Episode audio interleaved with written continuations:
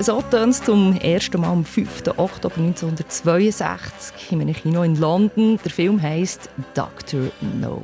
Noch bevor überhaupt ein Bild über die Leinwand geht, weiss man schon wegen der Musik, dass auf einem zukommt. Das tönt nach Action, nach Spannung und irgendwie tönt so sexy. Genau 60 Jahre ist es her, seit der erste James Bond-Film über die Leinwand geflimmert ist. Am Anfang hat man die Filme noch nicht so richtig ernst genommen. Man gefunden, pff, Action, pff, total seichte Unterhaltung. Mittlerweile sind die Bond-Filme aber nicht nur eine Institution, sondern James Bond-Filme sind auch die erfolgreichste Reihe überhaupt. Zumindest gerade so berühmt wie die Filme selber sind auch die Bond-Titelsongs. Ein Bond-Song ist quasi die Königsdisziplin der Pop-Songs. Wenn man einen darf singen, dann ist das wie ein Ritterschlag von der Queen oder jetzt vom König. Im Dienst ihrer Musikalität krönen wir heute hier den besten James Bond-Song ever aus 60 Jahren Filmgeschichte. Wir, das sind meine zwei Gespendli aus der SRF 3-Redaktion, Special Agent Claudio Landau. Hallo, Sir Lord Claudio of Landalshire. Und der Special Agent Luca Bruno. Äh, einfach nur Hallo. Mein Name ist Feutz, Gisela Feutz. Sounds. Story. Ja, bevor wir darüber reden, welches der beste Song von je ist, mal ganz grundsätzlich, die Herren, was ist denn für euch eigentlich ein guter Bond-Song? Was macht das aus, Claudio? Ein wirklich guter Bond-Song muss sehr erhaben tönen, luftig, teuer und geheimnisvoll, gefährlich bis erotisch. So mit diesen Adjektiven würde ich das umschreiben. Und als zweites müsste man aufführen, dass ein guter Bond-Song sich auch immer, finde ich, an dem typischen musikalischen Motiv sollte bedienen, äh, an dieser Bond-Farbe äh, aber irgendwie tasty und nicht überstrapaziert eingesetzt. Ich würde von Philipp eigentlich gerade umdrehen, was der Bond-Song nicht machen Weil im Jahr 2021 ist der James Bond, zumindest in seiner letzten Ausgabe, ja immer noch so ein bisschen der Traditionalist unter diesen grossen Blockbuster-Marken. Darum finde ich, äh, zu viel stilistische Experimente gehen auf keinen Fall sonst bin ich voll und ganz mit Claudio. Ich habe mir die genau gleichen Wörter, die genau gleichen Stichwörter aufgeschrieben. Wow. Der Song muss erhaben tönen. Das allererste, was Geil. ich notiert habe. Der Song muss wuchtig tönen. Der Song muss etwas Schwelgerisches haben. Und für mich persönlich ganz, ganz wichtig, der Titel vom Film muss auch im Song vorkommen. Und das ist jetzt kein direkter Vorwurf an Alicia Keys oder an Chris Cornell. Ich weiß, es ist ganz, ganz schwierig, einen Titel wie Quantum of Solace irgendwie in einen Song zu bringen. Es ist, äh, ich würde mal sagen, eigentlich unmöglich, aber das ist schlussendlich irgendwie egal. Wenn ich den Song anhand von seinem Titel nicht sofort an einen James Bond-Film zuordnen kann, dann hat er für mich irgendwie voll gefehlt. Hey, ihr seid extrem nach dran an der Expertenmeinung. Ich habe mich nämlich schlau gemacht beim John Ist ein amerikanischer Journalist, hat mehrere Bücher geschrieben, unter anderem auch «The Sound of Bond». Und ich habe bei ihm nachgefragt, was denn eigentlich ein guter Bond-Song müsse. First off, it needs to serve the movie in the sense that it needs to give you a sense of what the story is going to be about, about what the feeling and tone of the story is. Uh, but it also needs to be catchy, memorable, sometimes have clever lyrics, and perhaps most of all have a dynamite performance by generally a currently popular artist. Dynamite Performance. Okay. Ein Ohrwurm oder oh, Ton oder Mut vor Geschichte vorwegnehmen, sagt John Burlingame. Wir drei, wir küren heute unseren besten Bond-Song, den besten Bond-Song von allen Zeiten. Wir haben im Vorfeld alle unseren Lieblingssong ausgewählt und bringen den heute ins Rennen. Es ist natürlich auch die Frage, wie man einen Bond-Song beurteilen will. Wir werden heute nach zwei Kriterien beurteilen. Das eine ist musikalische Raffinesse und das andere ist Bondness. Yes. Für beide Kategorien gibt es jeweils 10 Punkte. Also das heisst, ein Song kann maximal 20 Punkte bekommen von einer Person. Das heisst 40 insgesamt von beiden. Der eigene Song der wird nicht bewertet. Ich schlage vor, dass es ein bisschen klarer wird. Machen wir doch zuerst mal eine Runde mit dem schlechtesten Bond-Song. Welches, Luca, ist denn für dich der schlechteste Bond-Song, der je geschrieben wurde? Ganz, ganz unten, obwohl ich die Künstlerin sehr, sehr zu schätzen weiss, ist für mich «Die Another Day» von der Madonna.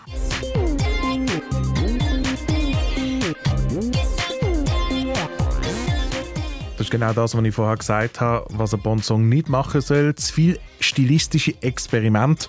Und obwohl ich Autotune an gewissen Orten in der Popgeschichte sehr, sehr gern höre, finde ich, ist ein Bond-Song nicht der richtige Platz für Autotune. Aber ich finde im Fall schon, also irgendetwas hat der Song ja gleich. Der hat ja, er ist richtig schlecht.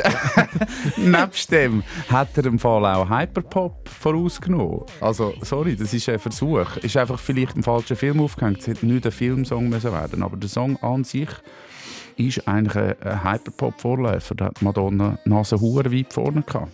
Das mag ja schon sein, aber es ist definitiv einfach kein Bond-Song. Also es ist definitiv. wirklich ein Anti-Bond-Song. Der Song hat auch extrem polarisiert. Also der hat sowohl Golden Globe-Nomination bekommen, als auch Golden Raspberry. Also der schlechteste Song von je. Madonna ist einfach geholt worden, weil die zwei Songs vorher gefloppt haben. Also Sheryl Crow mit Tomorrow Never Dies und Garbage. «The World is not enough», das ist überhaupt nicht, hat nicht funktioniert. Und dann haben Produzenten, Produzentinnen gefunden, jetzt muss die Madonna her, jetzt muss einfach ein Hit her. Und Madonna, ja, das ist mutig, was sie gemacht hat, aber für mich Bond-Faktor null. Bondness, ja, ist bei mir 0,07. Und vor allem eigentlich äh, finde ich, aber wir haben das, das Kriterium Text nicht, aber der Text finde ich so schlecht. Also I'm gonna shake mm. up the system, I'm gonna close my body now. Und im Video sieht man so, sie eine weiß angelegt und eine schwarz angelegt, die so gegeneinander kämpft. Und dann kommt Sigmund Freud, analyse this. Hey, wie plakativ ist denn das? Ja, das Sigmund muss anheben. Also Bondness 0,07 und Musik? 5. 5. Ich gebe es 2. Gibt 7,07 für die Madonna mit Die Another Day. Der Bond-Experte John Burlingame hat übrigens auch sehr eine klare Meinung zum Song von der Madonna. I remember Madonna at the time saying James Bond needs to go techno.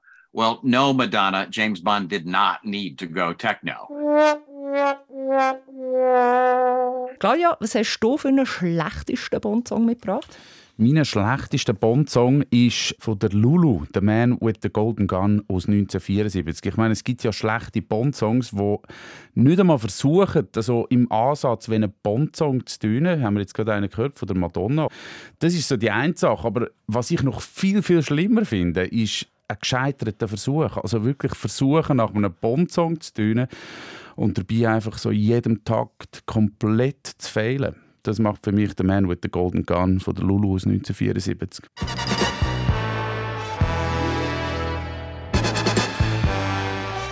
Das Lied ist so ein absolutes Chaos. Total gestabelt, voll, voll überdimensionierte, verstimmte Bläsersätze, grusig verzerrte so Classic-Rock-Gitarre und grusige Melodie. Einfach äh, ein grusiger Song mit grusig sexistischem Text. Auch noch zu allem Hannen finde es jetzt gleich ein bisschen hart. Also ich finde schon, der hat recht Bondness, der Song. Ähm, und er reflektiert natürlich auch den Zeitgeist wieder. Also in diesem Film kommt ja das Scaramanga drin vor, der Killer mit den drei Nippeln, der in dieser protzigen Hütte wohnt, in dieser Insellandschaft in Thailand. Und das ist doch so 70er Jahre, weißt du, so ein Song über Macht und Maskulinität und spiegelt total den Zeitgeist und hat definitiv Bond-Faktor für mich. Ich wollte sagen, unter dem Strich ist er mir, glaube ich, ein bisschen zu beschwingt, aber er ist halt einfach wirklich, er passt perfekt in die Zeit hinein, wo der Film spielt, wo der Song aufgenommen worden ist. Bondness, an dem scheitert es mir definitiv, aber ich finde musikalisch nicht komplett daneben oder so. Bondness, was würdest du geben? Fünf. Ich gebe sechs. Das heisst Bondness elf und musikalische Raffinesse gebe ich 6. Gebe ich 7. Das heisst, wir haben es total. Der Mann mit der Golden Gun. Wir sind viel zu lieb. 24. Du hast einfach ein zu wenig schlechtes Nein, wir haben nicht angelassen. Ihr habt keine Ohren. Gut, also kommen wir zu meinem schlechtesten Song. Ich spiele einfach mal den Anfang ab und ich glaube, da wird schon ziemlich schnell klar, wieso dass das nicht wirklich ein Bond-Song ist. 80er Jahre Disco im Jugendzentrum Brienz, sage ich da. Hm. Und zwar Nachmittagsdisco. In den 80er Jahren sind Synthesizers aufgekommen mit Sampling-Technik. Aber muss man dann wirklich jeden Sound einzeln durchprobieren in einem Song? Und auch der Gesang, der einfach für mich nicht verhält. Also View to a Kill 1985, Duran Duran, Schulterposter, Fun-Frisuren, Synthie-Pop ist ja eigentlich gut und recht, aber nicht als Bond-Song. Null Bondness. Und die Stimme von Simon Le Bon, oder wie wir dann im Oberland haben gesagt, Simon Le Bon, funktioniert einfach für mich hinten und vorne nicht als Bond-Song. Siehst, der funktioniert für mich eben ausgezeichnet. Ich finde ihn sogar noch ein hervorragendes Beispiel, weil er eben nicht nur einfach nach einem Bond-Song tönt, tönt für mich eben sehr wohl nach einem Bond-Song. Später kommen dann noch so Streicher rein in diesem Song. Er tönt eben auch nach einem Duran Duran Song und das ist etwas, was in der Geschichte vom Bond Song nicht allzu viele Künstlerinnen und Künstler geschafft haben, die einen Bond Song abgeliefert haben, dass er eben nicht einfach nur rein auf den Nostalgiefaktor einzahlt, sondern dass er irgendwie noch etwas von der eigenen Musik durchscheint, aber es trotzdem nicht komplett fehl am Platz ist. Also ich bin voll pro der Song, sorry Gisela. Für mich tönt er also komplett nach Rollstuhl-Disco. Ich höre null Bondness in dem Song. Dance, Dance into, into, the, the fire. fire. Sorry, also. Nein, nichts. Also eure Meinung ist diesbezüglich eigentlich sowieso irrelevant, weil das Publikum, das hätte in den 80er Jahren längstens entschieden und gesagt, das ist der beste Bond-Song aller Zeiten, wenn man es rein nach den amerikanischen Charts beurteilen würde. Es ist tatsächlich der einzige Song bis heute, der es auf die Nummer 1 geschafft hat in den amerikanischen Charts. Mein Gott. Spannend ist ja, wieso man die überhaupt geholt hat. Also 1981 MTV, oder? Gegründet worden. Und der Roger Moore, der schon dann ein Jahrzehnt lang den Bond gespielt hat, war 58, gewesen, schon ein bisschen alt, schon ein bisschen gruselig mit diesen jungen Frauen. Und das heisst, man hat eine Verjüngung gebraucht, eine musikalische Verjüngung. Und er hat man das MTV-Publikum ins Boot holen. Und wer war dann zumal top auf MTV? Duran Duran. Und darum hat man die geholt. Euer Punkt brauche ich jetzt noch? Musik sage ich drei. Bondness? Null. Es tut mir mhm. leid, dass ich die Statistik jetzt ein bisschen verfälsche, aber ich habe es in eigener Hand. Für mich ist Music ein 8 und Bondness ein 7. Okay, das heisst total 18 für A View to a Kill von Duran Duran. Das ist eine Willkür-Statistik da. Egal, aber wir können sicher sagen, Madonna hat abgelöst bei uns. Wissen wir eigentlich, wer schlussendlich das letzte Wort hat, wer die Künstlerin oder Künstler wählt, der den nächsten Bond-Song schreibt? Fragen wir den Bond-Experten, John Burlingame. It is always the producers, in this case Barbara Broccoli and Michael G. Wilson. It's always the director of that particular Bond film. And lately, it's been the star, Daniel Craig, who all have a say in whether it's appropriate to the movie. Sounds. Story.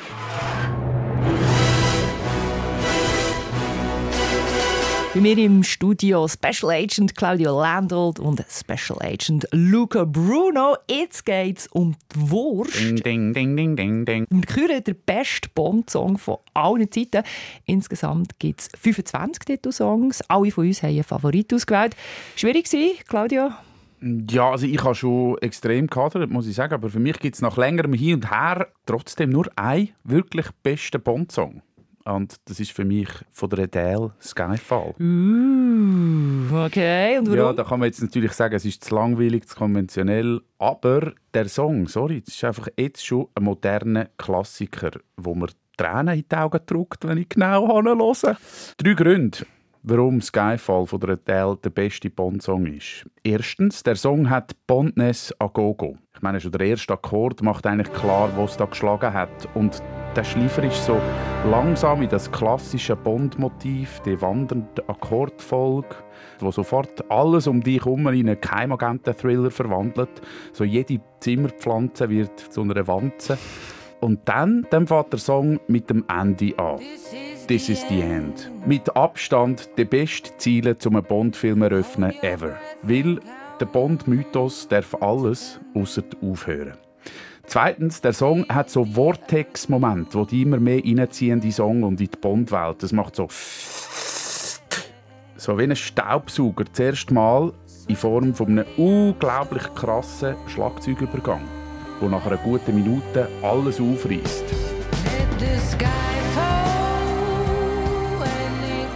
Und drittens, der Song ist gesungen von Upper Class Pop Royalty. Ich meine, der Dell singt sich da ihre Engelskehlen aus dem Leib. Das ist eine Gesangsperformance auf dem höchsten Seil, wo am Schluss ganz sanft im gleichen Bondakkord landet, wie er angefangen hat. Bam!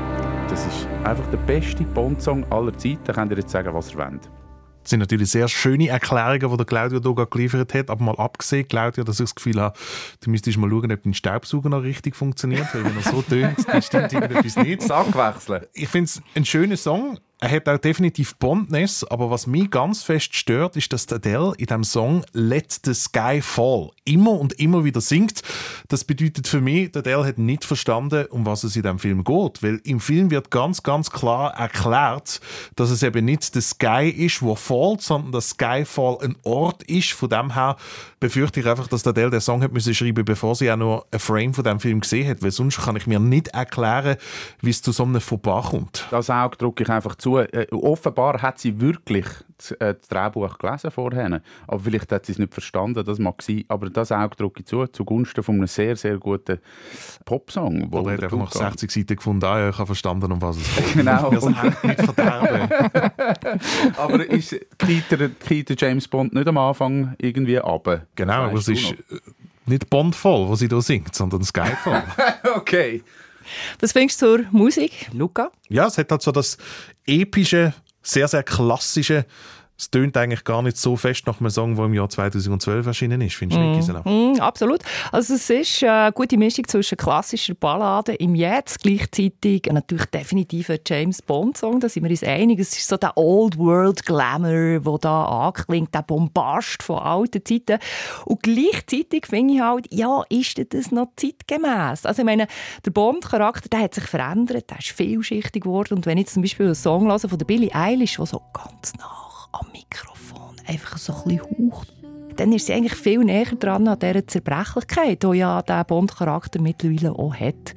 Ähm, also ich finde, Adele hat da ein bisschen zu fest so sich auf alte Bond-Zeiten berufen. Ja, aber sorry, also apropos Bondness, ich meine, muss ein Bond-Song nicht sowieso irgendwelchen Gesetzen gehorchen, also musikalisch. Das ist doch jedes Mal, da muss doch jedes Mal so der Halbtonschritt drin sein. Fragen wir den Bond-Experten, John Burlingame. No, that is not true. Lately, the composers of the songs have incorporated a bit of the original Bond bass line. Da, da, da, da. To be perfectly honest, I don't think that's necessary. And in many Bond songs, that never appears at all. I don't think you need to repeat the bass line just to remind us that you've just written a Bond song. Okay, okay. Ich will jetzt wissen, was ihr dem Song kennt. Musikalisch ist es für mich ein 8. Bondness gibt es einfach Abzüge, weil Adele den Film nicht verstanden hat, gebe ich es 7. okay, also das heisst 15 und von mir gibt es Bond-Faktor 9 und musikalische Raffinesse 7 geht 31. Luca, die Top-Bond-Song schwierig gewesen, die zu entscheiden? Ich habe es schwierig gefunden, ja die Liste von guten Bond-Songs ist relativ schnell zusammengekommen. Aber als ich mich dann auf einen haben festlegen musste, habe ich doch ein Zeitchen gebraucht. Ich habe meine Augen geschlossen und mir einen fiktiven Bond vorgestellt, der in einer Küste entlang fährt, vielleicht noch mit einer schönen Frau im Arm und ein wunderschönes Auto, ein Aston Martin, ein alter hat er auch. Und wenn ich genau mich in das Mindset versetze, kommen folgende Streicher. Das ist für mich der ultimative Bond-Song-Moment, die Streicher, die der Track You Only Live Twice von Nancy Sinatra eröffnen. Bondiger geht es für mich nicht mehr. Und Gott sei Dank ist auch der Rest vom Song einfach nur fantastisch. Hat das Schwelgerische, hat das Elegante, genau das, an das ich denke, wenn ich mir die Musik von James Bond vorstelle mir ist das Ganze zu harmlos. Also das, wenn ich den Anfang höre, das könnte für mich auch so ein Disney-Familienfilm sein. Okay, es ist ein bisschen sexy, aber nicht James Bond sexy. Und es ist einfach überhaupt nicht gefährlich. Also Bondness für mich mm, mangelhaft. Ja, es ist samtweich, es ist so ein, ein Stickerkätzchen eigentlich von einem Bond-Song, aber ich muss schon auch eine Lanze brechen für die wunderbaren Streicher und sonst hat der Robbie Williams sich auch nicht bei dem bedient später. Das, äh, sagt ja auch sehr viel über, äh, über die Größe von dem Song. Wenn man ein Haar in der Suppe finden dann würde ich schon sagen, der Song hat für einen Bond-Song ein bisschen zu wenig Pfupf. Er ist zu verträumt, zu lasch, aber bei mir gehört er auch in die Top 3 auf jeden Fall. Das andere ist noch, dass ich die Stimme von der Nancy Sinatra einfach recht dünn finde. Also ursprünglich hat ja Aretha Franklin den Song sollen singen aber es ist ja so, dass es immer jemand zeitgenössisches braucht, weil man die Song so als Werbetool vorher brauchen Und Nancy Sinatra hat dann den Hit gelandet, «These Boots are made for walking». Dann hat man sie genommen. Sie hat offenbar 25 Anläufe gebraucht, bis der Song ist im Kasten war. Ich finde, das gehört man. Also man hat die Stimme x-mal übereinander gelegt, aber das mag für mich nicht verschleiern, dass es einfach eine dünne Stimme ist. Gut, deine Punkt, Claudia? Ja, Musik, das wirft mich wirklich auch jedes Mal weg oder in einen Traum eigentlich. Das kommt von mir neun Punkte für die Musik über. Bondness von mir nur sechs Punkte. Ein bisschen zu wenig Pfupf und ein bisschen zu wenig Keimagenten-Groove Okay, also 9 und 6, das heisst 15. Von mir gibt es Bondness tatsächlich nur 5, weil ich finde, das ist viel zu wenig gefährlich. Und musikalische Raffinesse gibt es 8, das heisst, es gibt 28. Zwischenbilanz, Adele mit Skyfall führt immer noch. Aber das ist jetzt durch, weil, meine Herren, ich habe natürlich Mutter von allen allen Bond-Songs jetzt hier am Start. Ich meine, ich spiele einfach mal den Anfang und er wird klar, warum.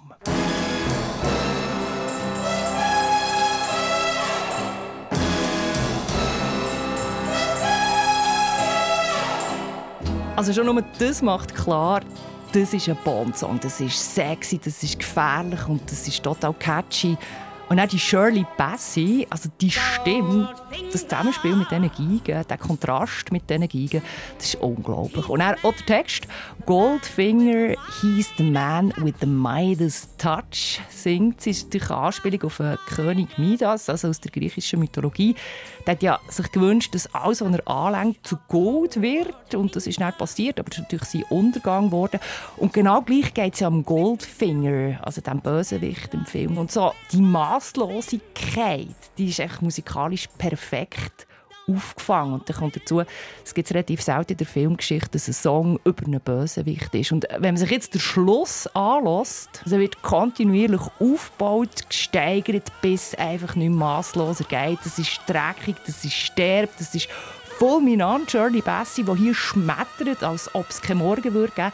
14 Takte lang hat sie den Ton und sie wird dann später mal erzählen im Interview, sie ist also schwarz geworden vor Augen. Also keine Frage, oder? Goldfinger Number One. Da muss ich glaube ganz schnell einhängen. Ich gebe dir natürlich völlig recht. Gisela Goldfinger, ein absolut epischer Song in der Geschichte von allen Bond-Songs. Aber ich glaube, dass das Goldfinger fast ein bisschen zu gut und zu eingängig ist und so den Rest von dem Track irgendwie überschattet. Also das einzelne Goldfinger vielleicht der beste Moment in der Geschichte der Bond-Songs, aber ich weiß nicht, ob der Rest vom Track dann wirklich auch so mithalten kann. Claudio, was meinst du?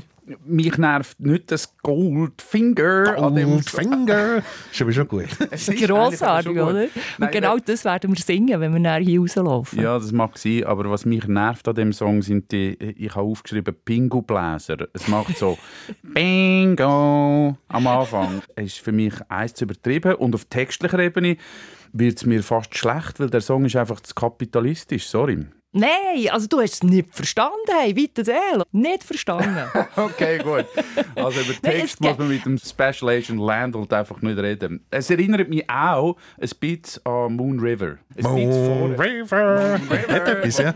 ja, also ich meine, das ist, und das ist dort natürlich der absolute Überhit 1961, äh, Breakfast at Tiffany's, gell? Also mhm. da hat man gefunden, ja, jetzt machen wir das Gleiche für einen Bond. Also ich finde ich eine recht billige Kopie, wenn man sich das so vor Augen führt. Ja, das finde ich jetzt ein eine gewagte Aussage, dass das einfach eine Kopie soll sein Und ich finde halt schon, auch, also Shirley Bass ist ja die einzige, die äh, drei Bond-Songs dürfen einsingen. Diamonds Are Forever war noch von ihr und Moonraker. Und das sagt ja irgendwie auch etwas darüber aus. Euer Punkt? Musik gibt es von mir ein Siebni. Ich kann gar nicht genau sagen, warum, uh, aber es gibt ein Siebni.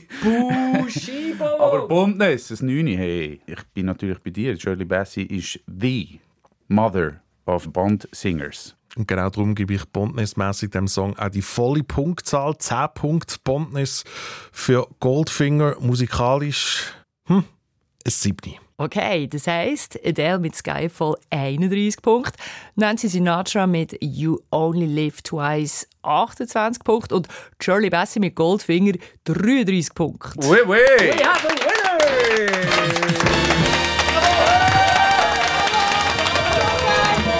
Goldfinger!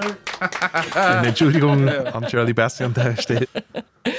Yes, die Mutter von allen Bond-Songs hat gewonnen, zu Recht, finde ich natürlich. Ich würde mal sagen, Moneypenny informieren, dass sie die Botschaft sofort an die Weltmächte telegrafiert, äh, Musikkonzerne. Und wir, Super Agent Claudio Landold, Super Agent Luca Bruno und ich, Feuz, Gisela Feuz, wir gehen jetzt gehen. Martini trinken. Wodka Martini trinken, oder? Geschüttelt, nicht gerührt.